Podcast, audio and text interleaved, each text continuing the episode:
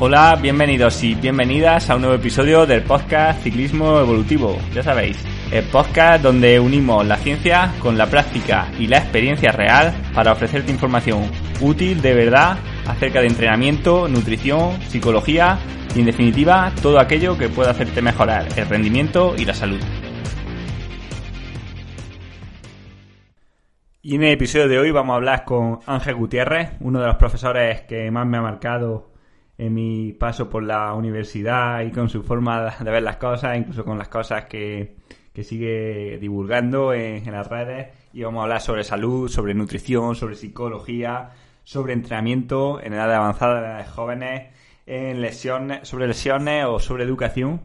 En dos episodios que, bueno, he separado la entrevista en dos episodios porque son súper interesantes y no quiero que os canséis de, de escucharlo, sino que cada palabra de las que dices son para, para enmarcar. Así que, sin más, os dejo con la entrevista. Buenos días, estamos con Ángel Gutiérrez, que, bueno, sobre las presentaciones, profesor de Fisiología Deportiva en la Universidad de Granada, divulgador, doctor, bueno, un montón de cosas, Ángel. Eh, bueno, eh, muchas gracias por venir al podcast, la verdad que sin duda el invitado más importante y creo que, pueden ser cosas muy interesantes. Para el que no te conozca, pues bueno, si nos puedes decir un poco más de lo que has hecho en estos 40 años que llevas ejerciendo. 40, 40 son muchos. Eh, lo primero que debo decir que estoy aquí porque te conozco de, de, la facultad, porque fuiste un alumno brillante y muy comprometido. Y cuando me dijiste de participar en el podcast, la única posibilidad de decirte es que sí, aparte porque te sigo mucho en redes y te sigo mucho también por otras personas que tú no lo sabes, pero mucha gente que viene a verme me, habla de ti, me habla de tus entrenamientos y de, y de la formación y sobre todo de la calidad humana, ¿no? Tuya. Entonces, eh, yo empecé muy joven con el tema del deporte, practicando deporte, y toda la, idea durante mi etapa deportiva era que al acabar mi vida deportiva dedicarme a esto de forma profesional. Y lo que quería hacer era ser profesor de educación física, como tú, ¿no? Ir a un INEF y estudiar. Pues que hace 40 años o 45 años pues no había más que un INEF en Madrid y en Barcelona y yo vivía, mis padres vivían fuera de España, yo vivía con mis abuelos y no me dijeron, no me dejaron irme de Pamplona y me tenía que quedar a estudiar allí, así que estudié medicina un poco por afinidad con la idea de hacer medicina deportiva. Y a partir de, eso, pues acabé mi carrera de medicina y, decidí hacer un poco medicina para sanos, ¿no? Para mejorar el rendimiento y la salud de la población. Estar siempre en esta tarea de prevención de enfermedades y de mejorar el rendimiento. De hecho, casi la culminación de mi carrera como profesor fue coordinar un programa de doctorado que se llamaba Fisiología del Ejercicio aplicada al control del rendimiento deportivo y la salud que son las dos cosas que me llaman la, atención. Y en esos 40 años, pues un montón de anécdotas y de, y de trabajo, siempre en relación con deportistas y con la calle. Soy muy callejero, no soy un médico de hospital y aunque soy profesor en la universidad, tampoco me ven mucho. No soy muy de estar metido en un laboratorio ni en un aula y me gusta mucho pisar la calle. Vale, pues para prepararme la entrevista había estado mirando la libreta de la asignatura de fisiología que nosotros tuvimos un cuatrimestre, y había una frase que se repetía mucho, y es la de come la mitad, muévete el doble y ríete el triple. Claro, sí, sí. Esa creo que es tuya, si la, podemos igual ir diseccionando y así podemos ir hablando de, primero de nutrición, de, ejercicio y de psicología o de estado de ánimo. Bueno, esa frase resume mm, probablemente las tres causas en las que, por las que actualmente la gente enferma, que son la alimentación, que son el sedentarismo y, que son las situaciones de ambientales relacionadas con las emociones y el estrés. Entonces, una frase realmente que cuando decimos comer la mitad, moverte el doble y reírte el triple, en realidad estamos reflejando de alguna manera lo que ha sido la vida de nuestros antepasados, ¿no? Que comían realmente muy poco, que hacían muchísimo ejercicio y no tenían este ambiente competitivo, contaminado, eh, de estrés, de violencia verbal y social que genera ahora. Es verdad que ha habido guerras, que ha habido epidemias y que ha habido muchos problemas a lo largo de la historia. De hecho, estamos atravesando el periodo de la historia más largo conocido, al menos en Europa, sin conflictos bélicos. nuestros antepasados se lo han pasado mal. Pero desde el punto de vista de la nutrición, el ejercicio y, y las emociones y el estrés, pues realmente creo que lo estamos haciendo muy mal. Es una, ciudad, una sociedad que en general se alimenta mal, eh, que, mm, se mueve poco y que tiene muchísimo estrés. Y por resumir, mm, digamos, en una frase estos tres aspectos, podemos realmente comer la mitad, comemos muchísimo más de lo que necesitamos, nos movemos poquísimo, o sea, alrededor de 10 veces menos de lo que deberíamos movernos, que es para lo que estamos preparados, y, desde luego, pues tendríamos que estar más en contacto con la naturaleza y más en contacto con los demás y, ahondar un poco en algunos principios que hemos perdido, pues de la amistad, de la familia y, de, y del tiempo libre, ¿no? De utilizar el tiempo libre en otra cosa que no sea siempre la competitividad y la mejora y el dinero y, el rango social y el estatus y que es cosa por la que lucha mucha gente y, perdiendo la salud allí, ¿no? En fin, mm. sí es una frase que dije mucho y la seguiré diciendo. ¿Crees que somos ahora ¿O estamos más sanos que en el paleolítico o menos cuando llegamos a cierta edad? Bueno, esto hay que enfocarlo bien, porque efectivamente España es el segundo país más longevo del planeta, según estudios, y probablemente para el 2030 superaremos a Japón, que es en la actualidad el más longevo. O sea, por, pocos meses. A lo mejor ellos tienen una media de 84,6 y nosotros 84,2. ¿no? De edad media, teniendo en cuenta ambos, ambos géneros, masculino y femenino. Bien, esto es una realidad que tiene que ver la gente que tiene ahora 80 años o 90 años, como tiene mi madre, no tiene que ver con, la, con cómo vivimos ahora, sino tiene que ver con cómo vivieron cuando eran pequeños.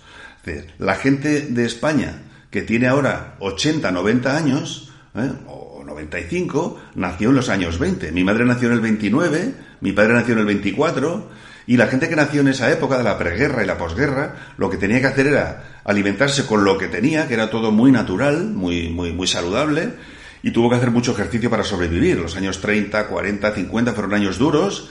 Yo tengo una foto que proyecto en clase del año 1951 de la piscina de la Casa de Campo de Madrid, una piscina olímpica que era la única que había, y, pues está, en verano está atestada de gente, llenísima de gente, y se ve en la foto en blanco y negro muy claramente, muy nítidamente todas las personas que hay ahí. Pero es que es imposible encontrar una persona obesa, imposible imposible, no hay. Todo el mundo estaba muy bien alimentado y hacía mucho ejercicio y muy bien alimentado desde el punto de vista de que comía lo, lo, que, lo que se necesita para, para, comer, ¿no? Como he comentado el caso de mi madre, pues vivía en un pueblo y comía huevos de su corral, la leche de sus vacas, el productos de su huerta y no había tabaco, no había dulces, no había chuches, no había harina, no había comida rápida, ni había pan blanco, ni había nada de esto y estaba trabajando prácticamente todo el día pues eso es lo que ha generado una, una salud extraordinaria en estas personas que está descrito ya como el gen del 29.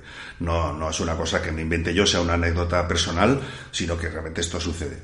Entonces, eh, la gente en los países poco desarrollados muere por infecciones, muere porque no hay vacunas, muere por diarrea, muere por, fin, por otras causas. Y en los países desarrollados morimos por enfermedades cardiovasculares, enfermedades cardiocirculatorias, respiratorias y cáncer. Todas las principales causas de muerte en los países desarrollados son casi todas prevenibles. Son enfermedades que las ha generado la civilización. En otros puntos del planeta donde no ha llegado la civilización, pues no, no, no existen o existen en, escasa, en escasa medida. Entonces, una cosa es ser longevo y otra cosa es ser enfermo. Es verdad que en los países desarrollados, a partir de la jubilación, se multiplica por cuatro el gasto sanitario y casi todo el mundo mayor está polimedicado. O sea, hay gente que toma entre 8 y 12 medicamentos diarios.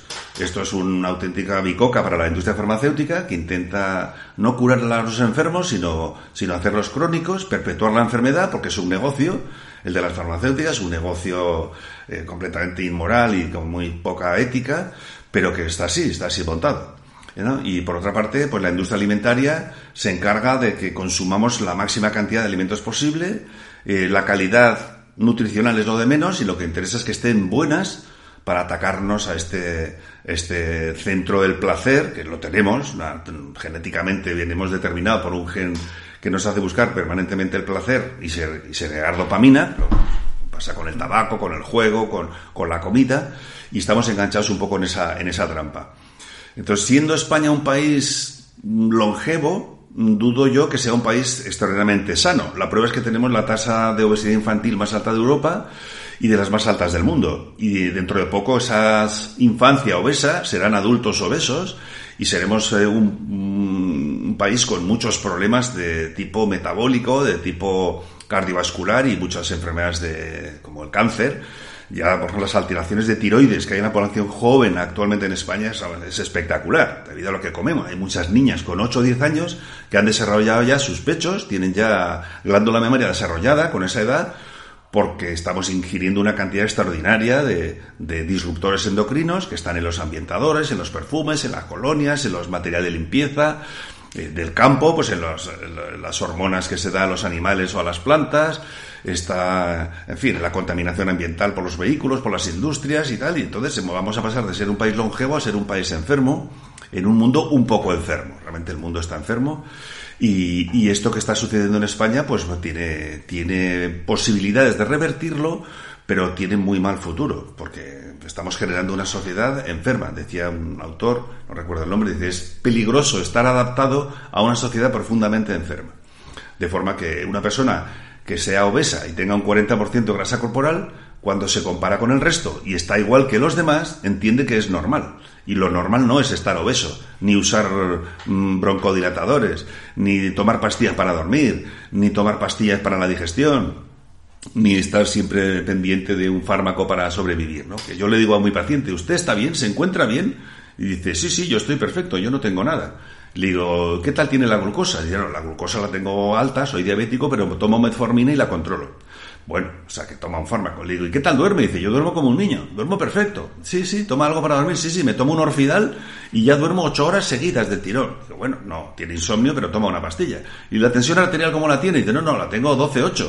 Me tomo un beta bloqueante, un diurético, un vasodilatador y ya la tenía alta, pero ya la tengo a 12-8. Y toda esa gente que toma tantos fármacos cree que está bien. Y en realidad gente muy enferma y estamos de alguna manera enmascarando una sociedad muy enferma con gente que va aumentando de edad, pero polimedicada y siempre sometida a un sistema sanitario que está absolutamente estrangulado y, colapsado porque queremos médicos, un médico por portal. ¿no? Y lo que tenemos que hacer es evitar la enfermedad, evitar los problemas. Yo le digo a los estudiantes de medicina que tienen dos opciones trabajar para curar a los enfermos o trabajar para que no se enferme nadie, ¿no? Como decía el otro día, el paradigma de los hospitales vacíos, ¿no?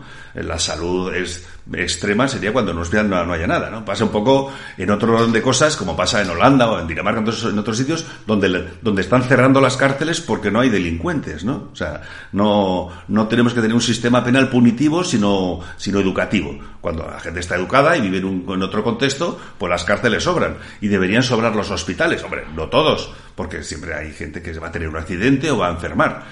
Pero desde luego estamos medicalizando la sociedad mm, bajo los intereses espúreos de industrias farmacéuticas que están van de la mano de las de, la, de la política social porque ya sabemos todos los escándalos que hay acerca de las corruptelas en relación con las farmacéuticas que es un negocio mucho más potente que el de las armas o el de las drogas o el de la trata de seres humanos no pero son fármacos nadie lo ve como una cosa muy negativa ni, ni, ni mala y nadie piensa que detrás de una em, industria farmacéutica haya una persona sin escrúpulos, cosa que, no es verdad. Sí, yo creo que estamos llegando a un punto que es bastante peligroso donde la media es tan baja en ejercicio físico o en mala dieta que todo el mundo considera que come bien, todo el mundo considera que el peso está en la normalidad, todo el mundo considera que hace mucho deporte cuando hablas con ellos y, y ya casi tienes que defender o tienes que ser tú el que, el que defienda que el ejercicio físico en grandes dosis, como, como, bueno, como se ha hecho durante toda la vida, que una dieta baja en calorías puede ser buena porque ya eres que, que te estás haciendo de la media, ¿no? Al final un poco como con el deporte, que, que ya lo normal es pues, irnos a los extremos, ¿no? Un poco. Bueno, eh, tienes toda la razón, Manu, porque eh, efectivamente somos, somos, estamos tocando los extremos, ¿no? Eh, hay gente que se empieza a vincular al mundo del, deporte y la alimentación eh, de una manera un poco extrema y sin ser profesionales y, quieren realmente llevar una vida eh, dedicada exclusivamente a eso porque hay una cierta adicción hacia los hacia los deportes eh, de riesgo o deportes de extremos donde uno intenta superar cada día su marca anterior y efectivamente hay un cierto sector de población que está allí. Pero la realidad es que aunque haya bastantes personas que se van incorporando a, a las actividades deportivas, no todo el mundo lo está haciendo con, digamos, con, con criterio, ¿no? Y también es cierto que cada vez hay más profesionales del sector que pueden dar buenos consejos, no todos piden la supervisión de un profesional, empiezan a entrenar un poco o en centros con personas no especializadas, y tengo que decirlo, hay muchos box de CrossFit, por ejemplo, donde los que llevan los box pues no es gente formada, gente fuerte, gente entrenada y gente vocacional y motivada, pero que eso no te da los conocimientos, ¿no? Para, para hacerlo del todo bien, ¿no? Estamos siempre reclamando un poco la, la profesionalización del sector, ¿no? Que ponerte en manos de un personal experto. Nadie va al dentista o a un abogado o a un arquitecto pensando que solamente es un aficionado, sino que tiene una formación detrás. Eso por un lado. Por otra parte, lo de la alimentación me llama mucho la atención que parece que uno se forma en nutrición por lo que diga Pilar Rubio o el Zapataki en el hormiguero, ¿no? O sea, que todo el mundo sabe de todo, todo el mundo sabe de nutrición y, y, cada uno te va dando un consejo, ¿no? Unos dicen que hay que comer cinco veces al día, otros siete, otros dos, otro uno, otros que ayunes, otros que solo grasa, otros, en fin, hay muchas, muchas teorías a, a este, a este respecto y la realidad, por encima de todo, es que tenemos una sociedad cada vez más obesa, con más sobrepeso, tanto a nivel infantil como en adultos, y cada vez más patología derivada de esa, de, esa alimentación incorrecta. Cuando en realidad creo que debería ser algo bastante sencillo, sencillo y barato. Pero estamos atrapados un poco por la, publicidad, por la industria alimentaria y, y por la perversión que se ha hecho de los alimentos que consideramos biológicos o saludables o ecológicos o, o light, toda esta nomenclatura. ¿no? Eh, eh, alimentarse no es tan complicado, entre otras cosas porque, como bien has dicho, habría que comer bastante menos, decimos comer la mitad, estamos, estamos realmente con unos niveles de ingesta y de actividad física tan bajos que nos hace muy poco eficientes desde el punto de vista metabólico.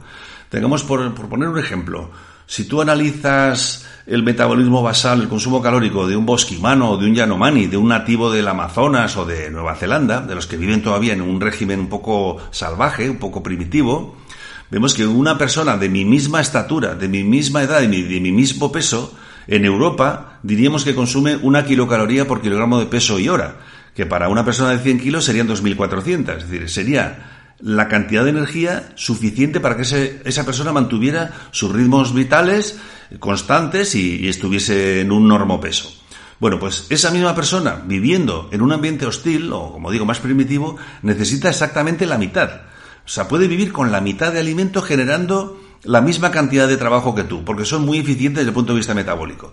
Estamos Mm, digamos, convirtiendo nuestros eh, organismos en muy perezosos metabólicamente, de forma que necesitamos más para lo mismo. Es decir, como un coche que gasta 10 litros a los 100 y otro gasta 5 litros a los 100. Los dos recorren la misma distancia, incluso pueden ir a la misma velocidad, pero uno consume mucho más. Y es una cosa que Mm, va pasando demasiado rápido. Todas las adaptaciones del hombre a lo largo de la historia son mutaciones genéticas aleatorias favorables que van, mm, se van perpetuando. Pero sabemos que en los últimos 300.000 años el ADN, el genoma, el cromosoma del hombre, se ha modificado un 0,5%, o sea, prácticamente nada en 300.000 años. Sin embargo, en las últimas cinco generaciones, a pesar de que tenemos unas 750 generaciones a nuestras espaldas que han vivido de una determinada forma, en las últimas cinco generaciones la forma de vida ha cambiado extraordinariamente.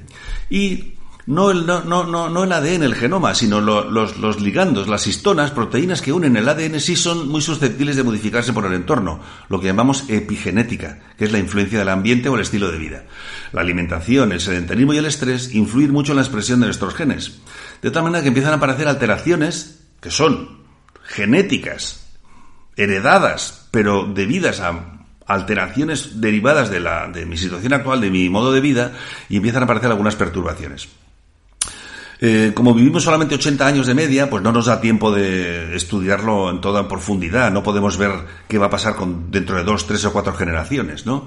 Yo sí sé que mi abuelo, mi abuelo, el padre de mi padre, nació en el año 1890. ¿no? Cuando yo comento esto, la gente lo ve casi como imposible. Dice, a ver, hay una persona aquí de pie hablándome que es un profesor y su padre y su abuelo nacieron en 1890. Bueno, esto bastante rápido. La vida que llevó mi abuelo, o la que llevó mi padre, de la que llevo yo, o la que llevan mis hijos, ha cambiado de una manera absolutamente extraordinaria. O sea, si lo pones sobre la mesa, te quedas aterrado. Nunca hubo una modificación tan brutal del estilo de vida, en, tanto en cuanto a alimentación y en cuanto a trabajo físico. Si es verdad que la mejora extraordinaria de la atención médica por las vacunas, el lavado de manos o los, o los fármacos nos permiten vivir más. ¿no? Una persona mayor pues se puede eh, tiene cataratas y se le puede poner una, un cristal nuevo, tiene una rodilla mala y le ponen una prótesis, en fin, tiene un quiste ovárico y se moriría en África y aquí pues lo salvas, ¿no? Pero no podemos estar mirando siempre a la medicina para intentar solucionar los problemas derivados de nuestra forma de vida, ¿no? Que creo que hay que actuar mucho en el estilo de vida. Yo comento mucho con mis alumnos el proyecto Carelia, eh, que se hizo en Finlandia, proyecto Carelia con K, le quiera que lo busque, pone proyecto Carelia en internet y va a quedarse absolutamente asombrado de cómo se puede modificar todo un pueblo y pasar de ser la nación con el mayor cantidad de enfermedad cardiovascular a ser la, la, la, la región y la, nación más sana de Europa, ¿no? En, en solamente 50 años. Sí, es lo que nos han dicho muchas veces de la diferencia entre la edad cronológica y la edad biológica. Me acuerdo de de morir joven, no, morir, sí, morir joven lo más tarde posible. Sí, sí, claro. Y, y bueno, imagino que, que, no es lo mismo al final llegar a 70 años haciendo deporte como mucha gente y estando bien, que llegar a 70 años y no poder levantarte una silla. Claro. Sí, está muy de moda algunos conceptos que, bueno, los hemos normalizado, no vulgarizado, sino normalizado. O sea, antes hablar de sarcopenia, pues bueno, era una cosa muy rara. Se hablaba a lo mejor en las facultades y en algunas facultades. Ahora todo el mundo ya sabe lo que es la sarcopenia. Es una, la pérdida severísima de masa muscular que afecta a la población en general. ¿No? Tú ves una, una persona de un país poco desarrollado y le ves fibroso, musculado y le ves bien. Y sin embargo, pues vas a cualquier playa, cualquier piscina en verano y ves una, una población pues un poco debilitada, ¿no? Entonces la sarcopenia es la falta de masa muscular y lleva consigo la dinapenia, que es una falta de la capacidad para ejecutar acciones de la vida diaria, ya no solamente de trabajo deportiva, sino de tu vida diaria la dinapenia. La cratopenia es la falta de, de la capacidad de, ejecutar un movimiento rápido, ¿no? Te falta velocidad, esa gente mayor que anda de forma cansina, que no puede subir escaleras. Y eso al final da lugar a la dependencia. Mucha gente que para, para vivir necesita a otra persona. Cuando una persona mayor, de 70, 80 años, necesita de alguien para, para, para, sobrevivir, para cuidarla, pues necesita no, no una persona 24 horas que no podría estar, sino a lo mejor dos dos personas jóvenes que estén ocho horas cada una ayudando a una persona que no puede hacer nada, con lo cual tienes una persona dependiente que no participa, digamos, de la vida y otras dos personas bloqueando su vida para ayudar a esa persona que no puede también, porque toda su misión es ayudar a la que no puede hacer. Entonces, estamos llegando a una sociedad también así, muy mayor, una sociedad donde se invierte la pirámide eh, poblacional, hay muy poca gente joven y mucha gente de edad media que luego será mayor. Ahora mismo en España eh, habrá unos 12.000 centenarios, pero para el año 2050 puede que haya 160.000 o 180.000 centenarios, si todo sigue como hasta ahora. Entonces, la idea es, como tú dices, Manu, es morir joven lo más tarde posible. Y decimos siempre que una persona tiene la edad de lo que es capaz de hacer tú tienes 40 años y eres incapaz de hacer nada, eres un, eres un viejo, una persona mayor. ¿No? Y sin embargo hay gente de 70, 80 años muy capaz, que es completamente autónoma, que es capaz de trabajar en el campo, trabajar en su casa, eh, arreglarse la vida sin depender absolutamente de nadie. Vuelvo a poner el ejemplo de mi madre, tiene 90 años, vive sola y trabaja en el banco de alimentos, en Caritas, en, en Domun, en Medicus Mundi, eh, ayuda, va, visita gente enferma, tal, no paran, no paran. Entonces, ¿de qué edad tiene? Pues tú la ves y dices, no puede ser que tenga 90, porque tú asocias 90 a una persona decrépita, en una silla, sentada, que le dan de comer con una cucharita. Entonces, claro, mi madre tiene 90 años, pero es una mujer joven, una mujer muy joven. Y sin embargo, hay gente de 60 años que son, una mujer, que son personas o hombres o mujeres muy mayores. Porque yo le digo a algunas personas en mi consulta que se suben al podoscopio, que es equivalente a peldaño y medio, y se me quedan mirando perplejos diciendo, ahí me tengo que subir. Gente realmente joven que es incapaz de subirse a, una escalera de dos peldaños. ¿no? Dicen que el ángel exterminador persigue a cualquier persona que sea incapaz de afrontar 10 peldaños o un kilómetro, que lo veía como una distancia, una, un desnivel inaccesible. Pero es que hay mucha gente joven que eso ya no lo puede hacer. Y el fruto es pues el estilo de vida que llevamos, cada vez más dependiente de tecnología, de ascensores, de coches, de tal, cosas que estamos haciendo también con nuestros niños. Y en el British Medical Journal ha publicado un artículo muy reciente donde ya considera que un niño a los 12 años se considera sedentario recalcitrante y todavía no ha llegado a la edad de esa máxima expresión física y ya son sedentarios. Hay niños con 12 años y menos que tienen síndrome metabólico, que son diabéticos, que son hipotiroideos. Y son niños obesos que van a desarrollar casi con toda seguridad cáncer. De hecho, se lo digo a mis alumnos, este, tengo alumnos en primero, en segundo y en cuarto de carrera, y les digo siempre, uno de cada dos de los que estáis aquí vais a tener cáncer. Y la gente se queda mirando como diciendo, no, no puede ser, no puede ser, a mí esto no me va a pasar. Pero claro, yo tengo 63 y he enterrado ya a muchos compañeros, amigos míos de la infancia eh, con cáncer de pulmón, cáncer de próstata, infartados y muchos de ellos tienen prótesis de cadera, de rodilla, tal, por el estilo de vida que hemos llevado. Esa generación que nacimos en los años 50-60, donde accedimos de forma ilimitada a la comida, al tabaco, al alcohol, a las fiestas y a, digamos a la vida padre, sin tener en cuenta que eso tiene un precio que hay que pagar y mucha gente ya lo ha pagado. Eso es, muy, lamentable. Mi misión en este sentido como docente pues es intentar transmitir a todo a todos mis alumnos y a su entorno, puesto que les hago trabajar ya desde el principio y les hago ver que ya pueden ejercer un poco en su entorno familiar. Ese proyecto Carelia que se hizo en Finlandia, les digo a mis alumnos que tenemos que hacer nuestro pequeño proyecto Carelia en nuestro entorno. Que nuestros padres, nuestros abuelos, nuestros amigos, nuestras parejas, compañeros de piso, colegio mayor, pues nosotros como, como autoridad sanitaria, tanto desde el punto de vista de la educación física como la medicina o la fisioterapia, tenemos la obligación de ejercer en cualquier momento. Somos sanitarios 24 horas y que toda esa gente que nos rodea, pues coma mejor, haga más ejercicio, intente estar mucho tiempo al aire libre, eh, socializarse, eh, en fin, evitar situaciones de, estrés a base nada más que de, huir de ellas, ¿no? Eso se puede, ¿no? No, no hay que eh, acudir a los conflictos, sino más bien huir de ellos, ¿no? En fin, esto es un poco un poco, resume un poco eso que me dices tú. No sé si te contesto lo que me preguntado. Sí, sí, bueno, pero es que me sale del alma, ¿no? Muy interesante. Ya, mm, así, yendo un poco más, imagina un deportista de edad cronológica avanzada que, que, quiere empezar a hacer deporte o que ya lo está haciendo, ¿qué consejo le podríamos dar a una persona de 50, 60, 70 años que, que quiera ponerse ahora a recuperar tiempo perdido, coger salud?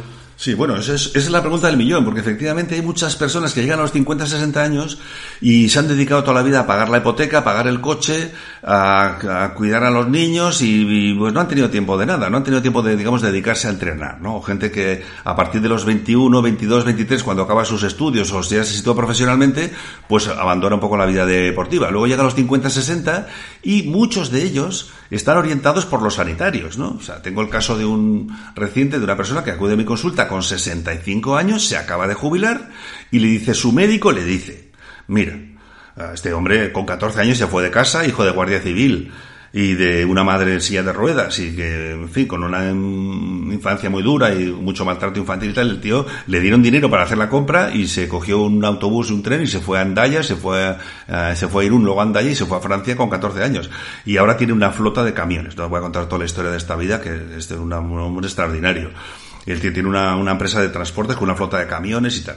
Bueno, este hombre llega a los 65 años, se va a jubilar y le dice a su médico, mira, pues me alegra mucho que llegue este momento de tu vida, que te vas a jubilar y quieres disfrutar de la vida, pero eres hipertenso, eres diabético, ¿no? Tienes problemas eh, cardíacos y o cambias de vida drásticamente o no vas a poder disfrutar de tu, de tu jubilación, ni de tu vida, ni de tus nietos, ni de nada porque estás realmente fatal. Y dice, ¿qué tengo que hacer? Dice, pues tienes que hacer ejercicio, tienes que empezar a moverte, tienes que hacer senderismo, tienes que hacer trekking, tienes que salir al campo, si mira a ver si puedes correr un poco, hacer algo de musculación.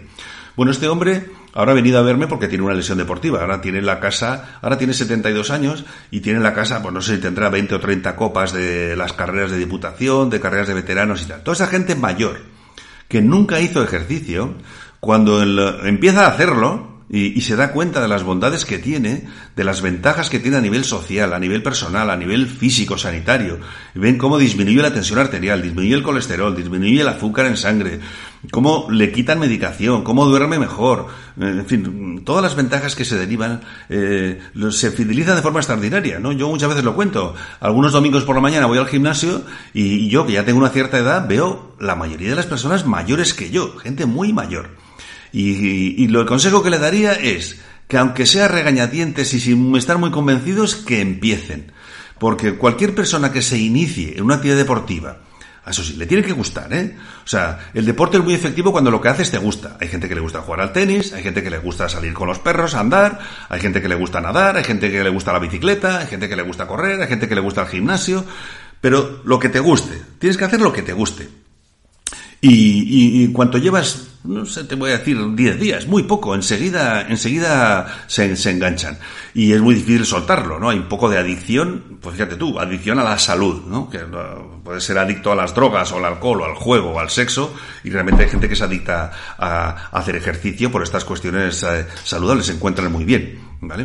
Entonces, el consejo para gente mayor que no se lo cree mucho sería que empiece, pero es muy difícil convencerlo si no lo tienen claro. Y para eso está lo que llamamos, y lo hemos dicho aquí, la autoridad de la bata blanca, los sanitarios o la gente sobre la que la sociedad confía un poco en nuestra formación. Por eso digo yo que hay que ser muy exigente en la formación de los alumnos universitarios, porque cuando salimos de la universidad, la gente nos atribuye unos conocimientos que, que nos es obligatorio realmente tener y, y, convencer, y convencer, y hay que vender salud y ya está. Aunque la palabra vender está feo, eh, en un momento que una persona mayor empieza y ve los beneficios de hacer ejercicio, todas las experiencias que tengo con personas mayores son extraordinarias. Y de hecho hay una cantidad en pueblos, en muchas zonas de Andalucía, donde el colectivo de mayores organizados, actividades organizadas por los patronados y por los ayuntamientos, pero pueblos de, 500 habitantes, de 1000 habitantes, eh, es extraordinario. O sea, hay mucha, mucha fidelización cuando una persona mayor, hombre o mujer,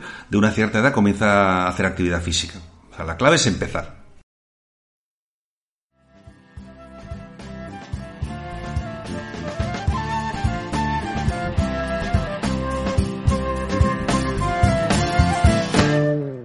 Cuenta la abuela del pueblo que hay un grito en la montaña. Baja de noche hasta el valle y hasta el alba no se calla. Dicen que llora de pena de ver el valle inundado. Es el espíritu vivo del bueno de Simón Pardo. Se suicidó en la mañana que iban a echarlo de casa. ¿Cómo vivir sin raíces cuando no te queda nada? Dicen que aún pide justicia por semejante barbarie. En donde hubo tres mil almas, ahora ya ni corre el aire.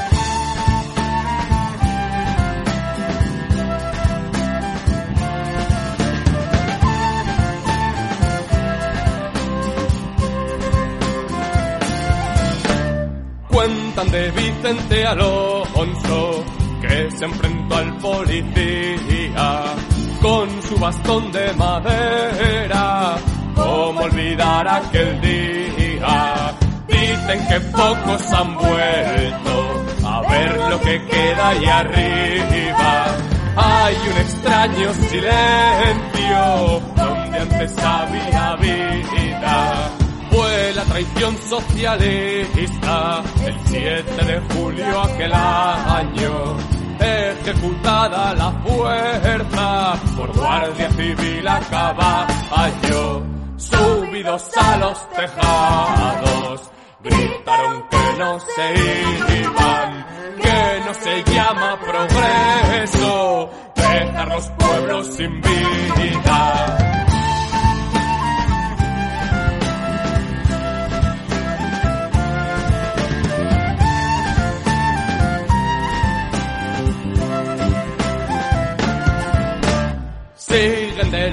las cumbres de la montaña leonesa.